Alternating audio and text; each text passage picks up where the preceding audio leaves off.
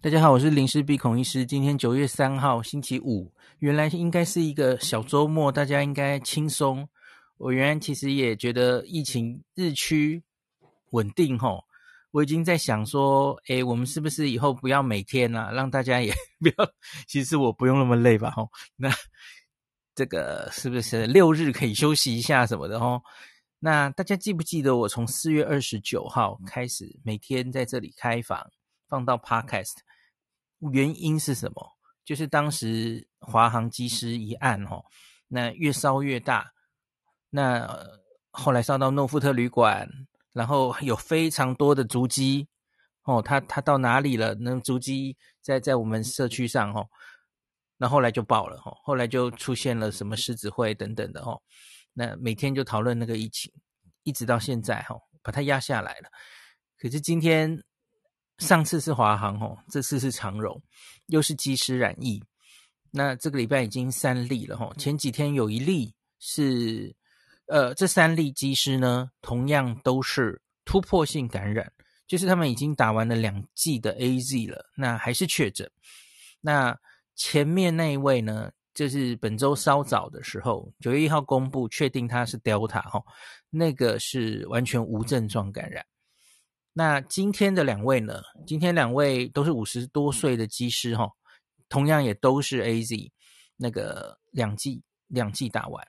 那可是我觉得今天的两例有可能，因因为他们的 CT 值不是非常的低哦，病毒量不是很高哦，所以我觉得他们呃去去那个做病毒那个做出序列，搞不好。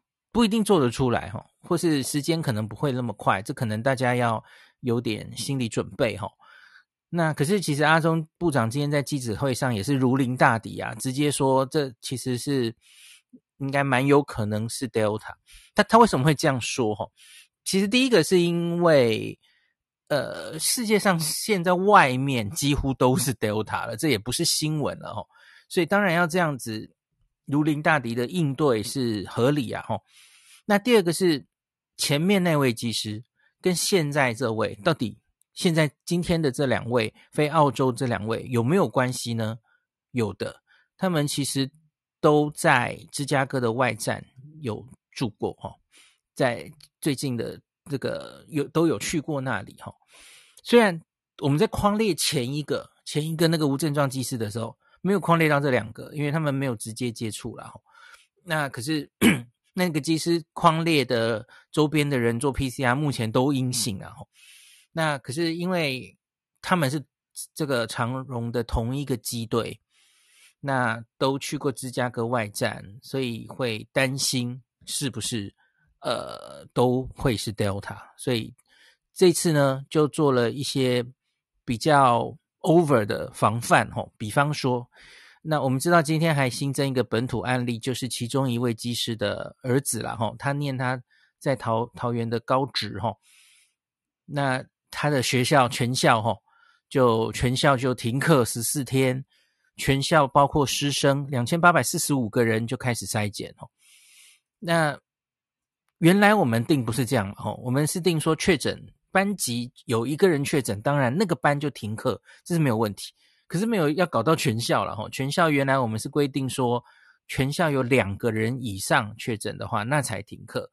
那可是这次等于就是做的比较 over 一点哈，因为预期他可能会是 Delta。那大家应该有看到那位呃同学哈，他的小孩 CT 值是非常低的哈。就是病毒量非常高，CT 值才十几吧，吼。那他在九月一号开学日去上学，其实就是他他应该是刚刚感染，那病毒量特高的时候，那当然会很担心传同学，然后大家都知道这一阵阵子常常跟大家讲，吼，Delta 的传染力是不容小觑的嘛，吼。这个 R 零值可能是五到九。左右，那曾经去学校群聚哈，九月一号确诊，CT 值是十一，那当然就如临大敌的处理哈。好，那另外一个我我可以跟大家讲一个我觉得还蛮值得想的事情吼。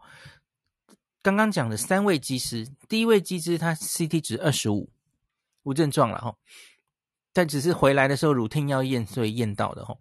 那再来今天的第一位机师，他八月三十一确诊，他 CT 值是三十，然后第二位是二十八号，CT 值二十八，这两位哈有症状，这两位的症状都是喉咙痒痒的，然后大概都是前几天而已哈，不是非常久以前，就是。假如这个症状真的是因为病毒的话，真的是因为呃新冠病毒感染的话，吼，他们其实算是发病的很早早期。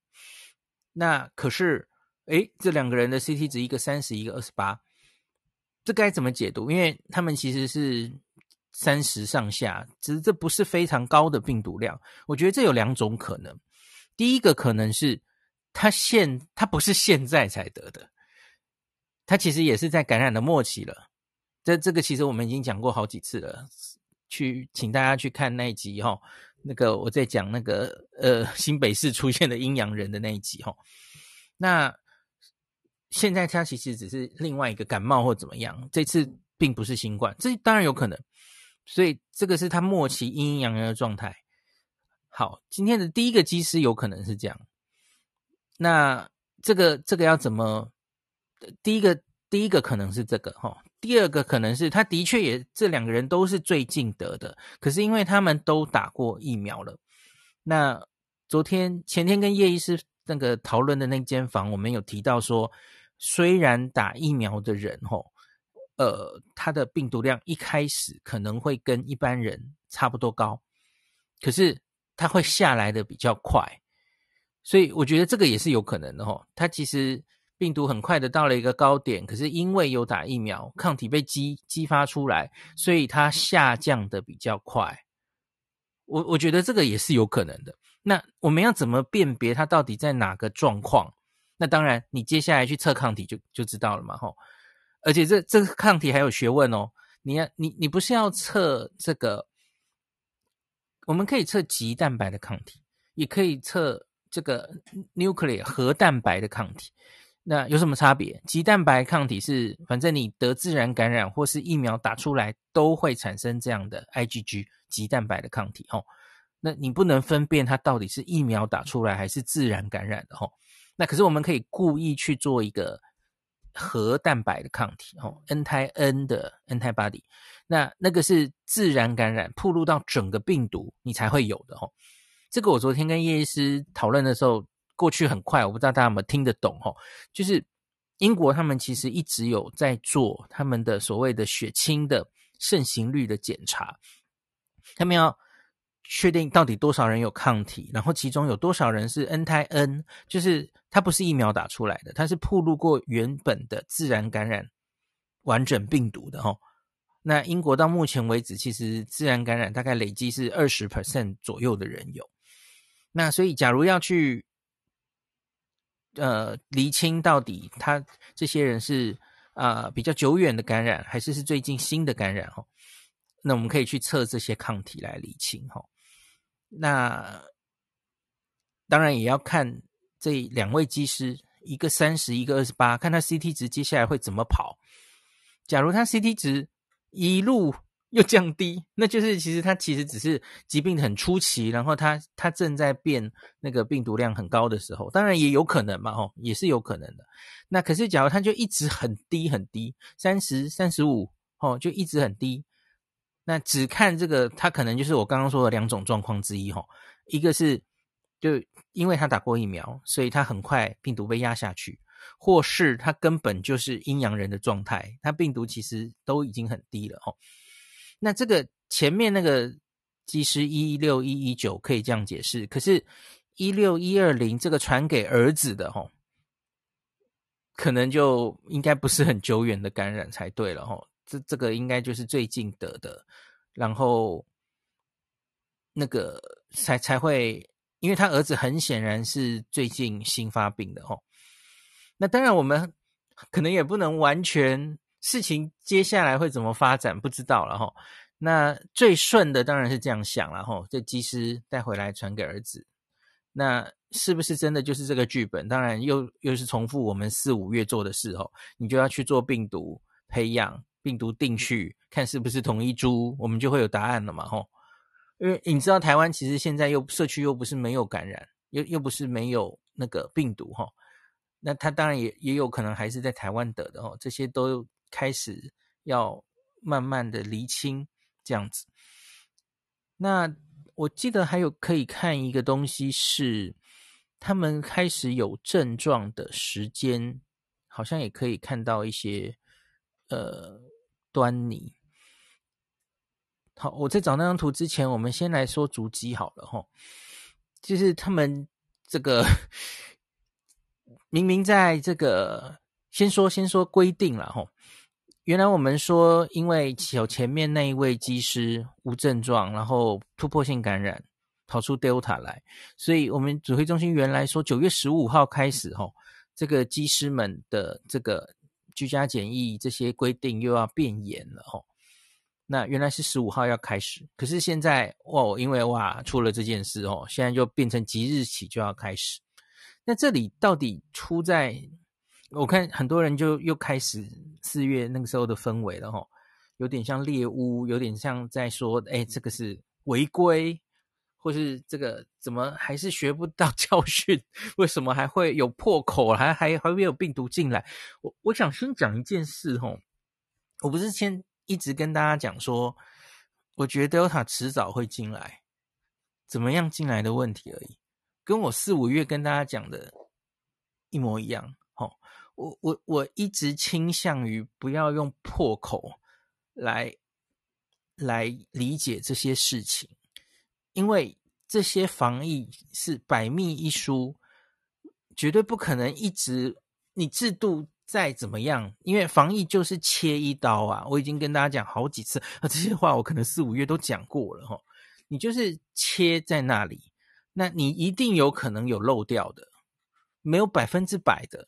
那那百分之百就就这所谓的大家很爱说的破口，不管它是怎么发生的哈，我觉得。要检讨的应该都是制度本身，不要检讨某一个职业，不要检讨人，那不要用猎巫的心态来看这些事，呃，不要用互相怪罪的的方式，哈。可可是我觉得是，哎，这是狗吠火车，我觉得很难避免，哈。我我看今天很多节目已经开始在骂了，哈。那很多这个指挥中心下面的留言也是已经杀红眼了，哈。我觉得也跟台湾五月哈到现在，其实大家都累了，那大家已经防疫无感、疲劳了。然后呢，今天同时在说，哎呦，Delta 搞不好要进来了，大家有一些人人心惶惶。可是下一则新闻是什么？是台中的八大行业走上街头说，我们要工作权，呃，不要帮我们，就是我们要工作，要开放，呃。就是防疫跟经济的冲突，接下来一定只会越来越严重的哦，因为没有国家可以经得起这么长久的高强度的防疫哦。那你你长久就让某一种职业完全不能营业哦，然后很怕冒某些风险，那那我觉得接下来一定会有很多矛盾产生。那我们来看一下。郑文灿市长他下午发了一个非常长的脸书，说明一下目前，因为因为桃园首当其冲嘛，所以我们来看市长他说明这次事情，然后我再稍微解读一下哦。那郑市长这是三个小时前的发文哦，他开完记者会之后发了长文了。好，他说长荣两个机师突破性感染，那机师儿子今天确诊，全校。二八四五人筛检停课十四天，桃园进入强化二级警戒，就是稍微升级一点哦。原来已经大家都放到比较松了，那现在又再收紧一点哦。那今天两位两例境外移入，就是两名一起从澳洲飞回的长荣机师，九月二日晚间阳性确诊，那第一时间就紧急匡列，开始疫调。那他在桃园是有一些足迹，那我就不念，大家自己去看了吼。呃，好像呃不用了，就是汽车旅馆或者什么艺文广场、汽车保养厂等等，吼，大家自己去看时间。那他说这个其中一位，吼，一六一一九，他是四月十六跟六月十八接种两剂 AZ，好，他出现症状的时间是八月三十一，所以你看他是有症状后的才第三天，我们这样看。第三天检验 CT 值已经是三十了，所以我才跟你说，就有刚刚那种种可能嘛，吼。因为理论上，假如是一般新得到的感染的话，好像应该要更高一点，所以我才说，假如他真的是这一次真的是 Delta，那搞不好是疫苗发挥功效，让他病毒量很快的降下来，也不一定哦。好，那另一位同同班执勤的另外一位技师。那他打的时间其实也差不多哦，四月二十三、六月二十一两剂 AZ。那他二十八号，八月二十八号喉咙痛，他稍早一点。那他的 CT 值就二十八，其实二十八跟三十 几乎是差不多了哦。那两位机师是否在同一地染疫？那需等待疫调比对他病毒结果才能判定哦。也很难说嘛，现在才要开始比较详细的疫调。那刚刚有讲，有可能是在前面的事哦。先前同为长荣机师的案一六零六六，与今天确诊的这位传给小孩的机师，他的勤务是有重叠的哦。他们两人在八月二十四跟八月二十五在芝加哥外站是有重叠。目前我就只看到有重叠，我不知道是怎么样的重叠。他们在那里有没有见到面或怎么样哦？不不确定哦。初判有可能是感染的来源，在芝加哥得的哦，那你算算潜伏期，这样合理吗？二十四跟二十五，假如两个人一起是在芝加哥得到这个病毒的话，那呃，第一个人长荣机师其实无症状，你不知道他的发病日，然后那个就不表。那我们就说二四二五，然后这位机师他是八月二十八出现症状，好，那就是三四天出现。症状潜伏期三四天，OK 啊，其实时间序是可以了哦。好，那这个一六一二一传给小孩，在昨晚得知机师确诊后，市府桃园市府立即框列相关接触者。那凌晨他的儿子验出阳性，在与校方进行疫调追踪后，事态紧急，与中央讨论决定采取比中央更严格的标准，就是我们刚刚有停了。有有说了嘛？全校来 PCR 普筛，停课十四天。那他们也会提供三千份的快筛试剂给校方。那继续扩大框列跟隔离。那同班同学与跨班上课同学采取高强度的预防性措施。那送往桃园的集中检疫所，不是在家里哦，是集中检疫所哦。同班同学跟跨班同学。那另外同住家人呢，也一样，预防集中检疫十四天。大家可能听不懂这个预防检疫十四天是什么意思哦？它指的是这一些同学们的同住家人，他们算是啊、呃、接触者的接触者。那通常我们以前这一年多来的做法，我们通常只框列直接接触者哈、哦。那接触者的在家人，这些接触者、密切接触者，通常不会第一时间框。那可是这次就是框得很很大齁。那所以也是预防性的，直接让他们也是预防集中检疫，所以这个动作是做得很大的哦。那此外，这个学校的日间部、夜间部学生、全校师生、外校师生就采自主健康管理，现在就停课了嘛吼。那全校二八四五人这样子。那当然，大家要小心，就是我们已经遇过这样事情很多次了嘛，吼。我们也许明天就会说，哎，全校师生全部 PCR 阴性。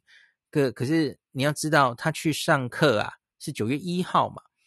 那开学九月一号，那可能传给大家吼。那现在也才三号啊，所以就要小心，接下来还是有可能会有人转阳性。现在还是潜伏其中，这大家应该都已经很熟悉了，吼。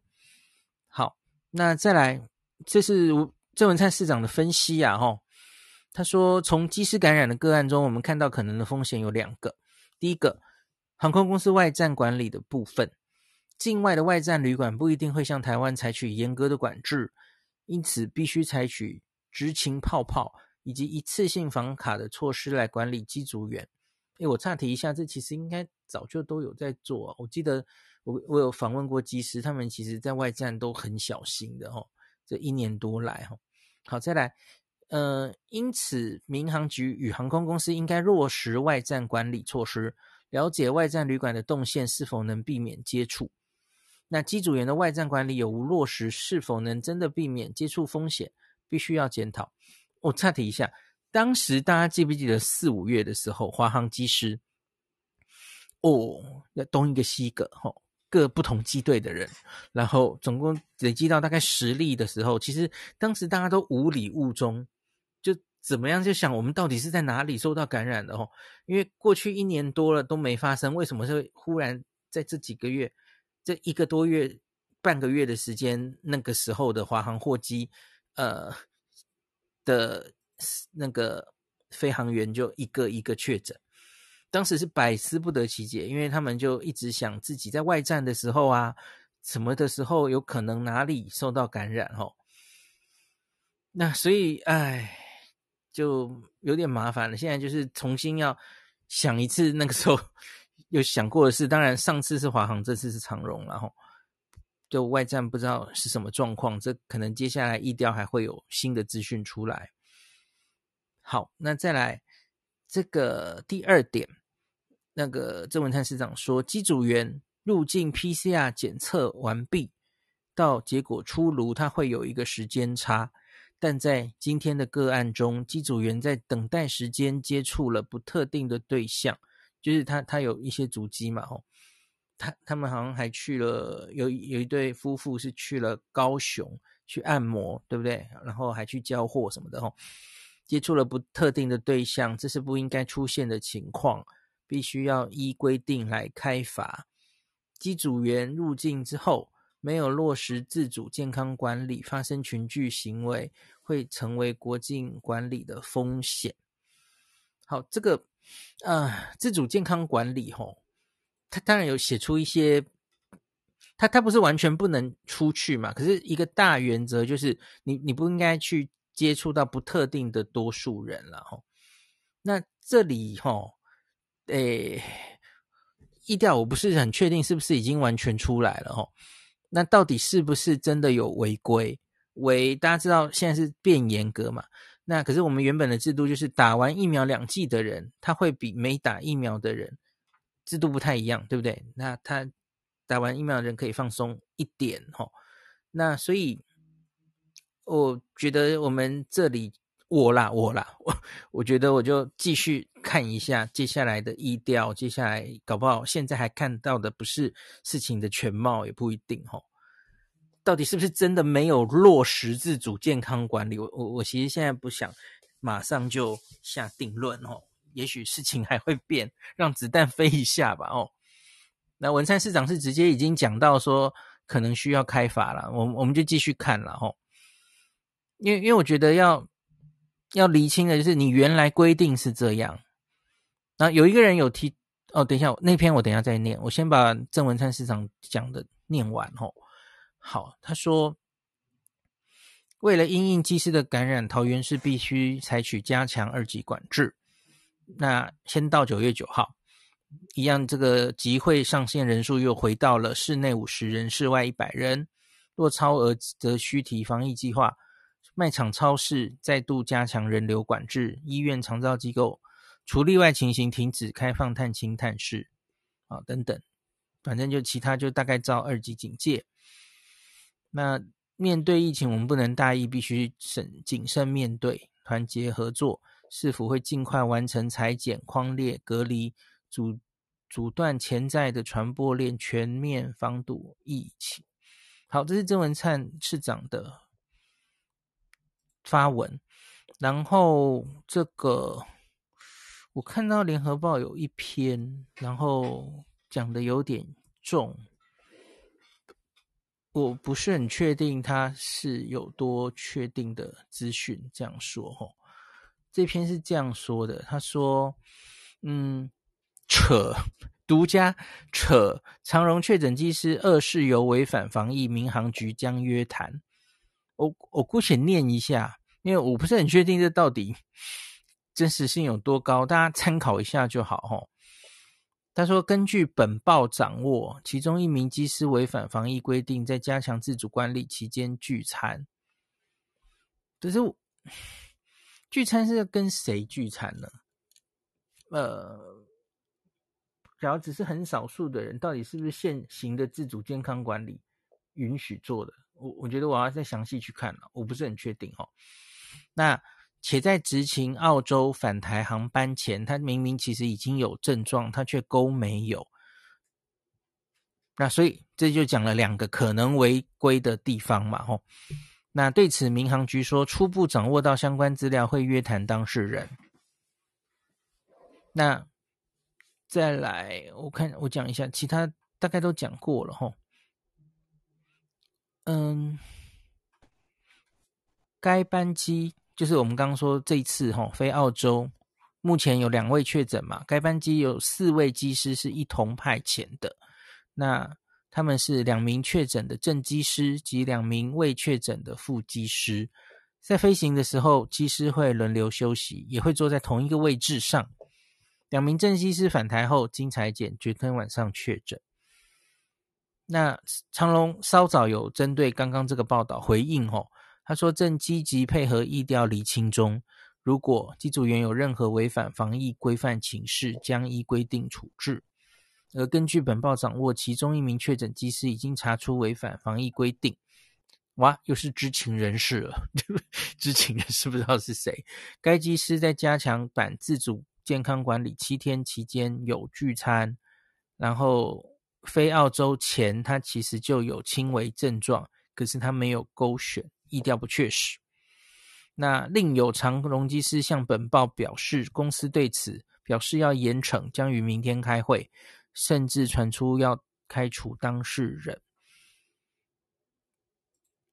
好吧，我们就先看到这，我不知道是不是真的是这样了吼，可是啊。呃将用爆料的传出来的，然后又开始有一，我觉得又会开始一阵腥风血雨的追杀，实在是有点难过哈。我我我比较想讲的是比较大的方向，我觉得 Delta 总有一天会来的，只是什么时候来的问题，怎么进来的问题。那我们回头来想一下，我们这一个礼拜都在讨论的问题，BNT 来了。在青少年施打，假如很不幸的 Delta 来了，已经进来了。我一直跟大家说，我们是下半场第一次段考考完休息，我们在准备第二次段考，要考 Delta。假如今天就已经发卷要考 Delta 了，请问你觉得我们准备好了没？我我指的是我们疫苗努力的拼施打。打好打满了没？我们现在对付 Delta，呃，是理想的施打状态吗？我我这几天看到有有两种说法，我其实不太能认同哦。第一个有有一一个老师说，其实国外 Delta 都是在追求第二季，呃，所以他说不是要追求第一季覆盖率一直这样追求下去的哦。我不认同这件事，因为即使对 Delta 哈一剂，它都可以还蛮有效的防止它的重症，不管是 AZ 或 BNT 都是。所以呃，莫德纳好，BNT 也是。所以我觉得追求第一季覆盖率是有意义的。因为我我前几天已经跟大家讲，在 Delta 的时代，其实你你即使打完两剂，你都可能突破性感染。然后 Delta 的时代，你打疫苗之后，然后。不太会传染给别人的这件事，其实已经是比较失效的哈。相对于对于 Alpha 的时候是比较失效的，所以因此我觉得拼第一剂覆盖率是没有问题的，这个政策是对的。那可是呢，拼到某一个程度的时候，或是你应该是死死的，就是一直拼下去，一律 Universal 全国人都打完第一季。很公平这样吗？我我完全不认同啊！嗯，因为 Delta 假如今天就进来了，我不会觉得学生是最重要的啊，因为我们很明显还有一些缺口是没有打好打满的吼，五十岁以上的人，你你不要说六七十，我一昨天已经算给大家看了吼，七十五岁以上还有三成没有打第一剂哦，六十五到七十四岁还有两成没有打第一剂。假如今天 Delta 就进来了，我非常担心啊。那就是这一些人会重症啊，嗯，只要不小心又传到这些人的时候，吼，那你你会不会重新想考虑？还是你觉得，哎，现在 Delta 哦，马上就进校园了，所以打在学生上好重要嘛？你真是这样想的吗？我，假如我们疫苗可以源源不绝一直来，然后 Delta 一直没有进来，我们国内应付的都是 Alpha 的时候，那我觉得你可以慢慢打。反正每个礼拜每个礼拜 BNT 都会来吼哦，那反正你先打了学生也没关系啦，学生花这一个两个礼拜，呃，我不知道多久吼，大量施打其实有时候可以蛮快的吼，也许花个两三周就把这些年轻人都打完了。好，然后反正疫苗也会来，我们就继续往上补足这些人刚刚说的这些第一剂吼。因为我相信那些七十五岁还六十四岁以上的人，到现在还没打的，大概就是一些非墨不打的人。那现在他们大概看到 BNT 来，已经都去改成 BNT。那轮到他们，他们就赶快去打掉。那可是，假如今天开始已经发考卷要考 Delta 了吼，你不觉得他们的顺序应该在学生之前吗？啊，这有点令人气结。可是。我就只能真的祈祈祷，现在这一次可以压下来，Delta 没有那么快进来。可是我们现在真的那个打疫苗的状态是没有准备好的，那实在很令人担心哦。那好吧，我我我其实就是比较担心这个。好，另外另外我还看到一个，我一定不吐不快了，因为我看到有一些人在开始说齁。这个第一类、第三类啊，面临 Delta，像机师啊，他说因为会突破性感染，所以应该给这些人规划他们打第三剂。他们打第三剂，吼，那那就他他言下之意就是打两剂不够力了，吼，应该打第三剂，然后那那突破性感染可能就会变得比较少。你们是不是误解了第三季到底是什么意思？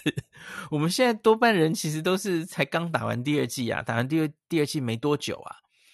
那国外的实证资料，它看起来就是打完第二季之后，又过了大概六到八个月，你才会看到对 Delta 的效力下降。AZ 其实甚至也还好，没有降太多。在英国的资料看起来，吼，现在其实看起来降最多的就是 BNT 啦，吼。而那那个 BNT 是以色列看到，它是隔二十一天，美国、以色列看到是二十一天就打第二剂之后，然后再过哦六到八个月，哇，可以下降很多。那可是这跟你现在想台湾直接给这些人就直接打第三剂，你很确定这样子这个呃突破性感染就会比较少嘛？与那这假如要真的这样做的话，其实这又是创全世界之先的啦。好像没有这种资料，你要真的想拿大家做实验打打看，好像也不是不行啦哦。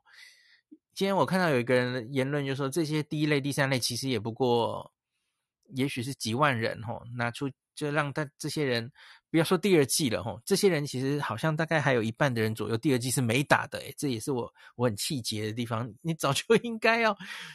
当务之急就是这些人呐、啊，赶快把他们的第二季打好打满了、啊，现在还没打满。好，那那这些人打了哦，然后很快又给他打第三季，也，真的这样是有用的吗？这是没有科学证据的啦，吼。好吧，那所以就先讲到这。我觉得接下来这个案子，当然还会可能会有后续的发展，哦，也许。变化会跟四月的时候一样很快，我当然很希望是虚惊一场。那大家都很，我们其实这次动作算做的很大嘛，吼，看可不可以如同跟这个第一个，当然还要确定他们是不是出来真的是 Delta，也机会应该蛮大的吼，八成吧，吼，假如他真的是境外一路带进来的，几率应该是大。那希望可以如同上次屏东的这么快速，然后这么广泛的框列之下，完全把它压下来哈。那这这一位小朋友在，他也不是小朋友了，年轻人上学九月一号哈，CT 值这么低的状况下，同学们的裁剪状况应该是大家明后天最关心的结果哈。那王必胜医师好像今天也有去看一下状况哈，准备必胜又要出马了哈。好，我我觉得接下来大家就关心，准备关切一下这个疫情的发展哈。所以不要忘记了哈，Delta 总有一天会来的哦。我我是真的希望大家不要用猎物的心态，然后要保持耐心哈。觉得这是意料之内的事啊。那当然你要你要去检讨。今天我其实跟叶医师在赖上有有有这个问一下哈，他的意见，他就跟我说一件事，大家也可以去研究一下了哈。他跟我说那个纽西兰呐、啊，纽西兰的机师他们其实是空服员。他们是例行飞航回来哈，十四天隔离，他们到现在都还没有变，十四天呢。我说，诶，真的那么严格哦？然后当然，他中间假如马上又去飞了哈，其实我们好像也是这样规定的嘛哈，又又继续飞，在隔离中间又飞，那那是可以飞出去的哈。我们过去一年其实也是这样搞的嘛，应该也是有参考国外的那个做法。那可是他们真的是例行吼，那回国就是要隔好隔满。当然有一些呃，可能有一些细致的规定什么的啦吼，要满足一些条件，你才可以在家里隔离。他们没有集中，一定集中检疫啦吼。那他们有规定，昨天我跟叶师也有提到吼，他们比较细致的规定就是，你看第一类、第三类自己打疫苗之余，你也要小心他的家人。就跟这次发生的事情一样嘛。假如我们可以提早超前部署，想到这么多吼，你不只是机师本身要打，因为你你就规定他可以在家居家隔离，他会接触到家人啊。那所以家人也应该要有优先打疫苗的的，应该也不是非常多人嘛。那今天记者会其实有人问到这个吼，阿中好像有说好像是可以考虑吼。对，医护人员的家人，我们其实曾经有过嘛，我就是这样打到疫苗的啊。当时四月很早的时候，三月没有人要打 AZ 吼，所以除了开放自费选择，那时候就开放了第一类的同住家人嘛。对，所以其实那时候也应该开放机师的家人啊，嗯。特别是现在，他他都在境外的时候，其实机师的家人其实比医护的家人风险还大嘛。我觉得这个真的可以非常仔细的考虑齁，因为不我我不知道，因为因为刚刚说那种哈，你其实什么回来十四天，真的这样十四天玩才可以哦，那个生活真的会怎么怎么办呢？他们这一年就是一直飞一直飞，然后一直在隔离，他们完全无法有自己正常的生活，这这我真的不太能想象。对，真的这很困难，这真的很困难，要定这个政策哦。哎，是我的话，我也真的不知道要怎么定。就是你，你一定要切一个嘛，吼。那你假如真的万无一失，什么样的风险都不感冒，好，你要切十四天，那你真的招得到人吗？大家愿意继续做这个工作吗？呃，暗无天日，每天都一直隔离这样子，吼。嗯，好，真的很困难。我就大概讲到这吧，哈，那我们再继续看这件事情整个会怎么发展，希望还是可以挡住 Delta，哈。好，今天就分析到这里。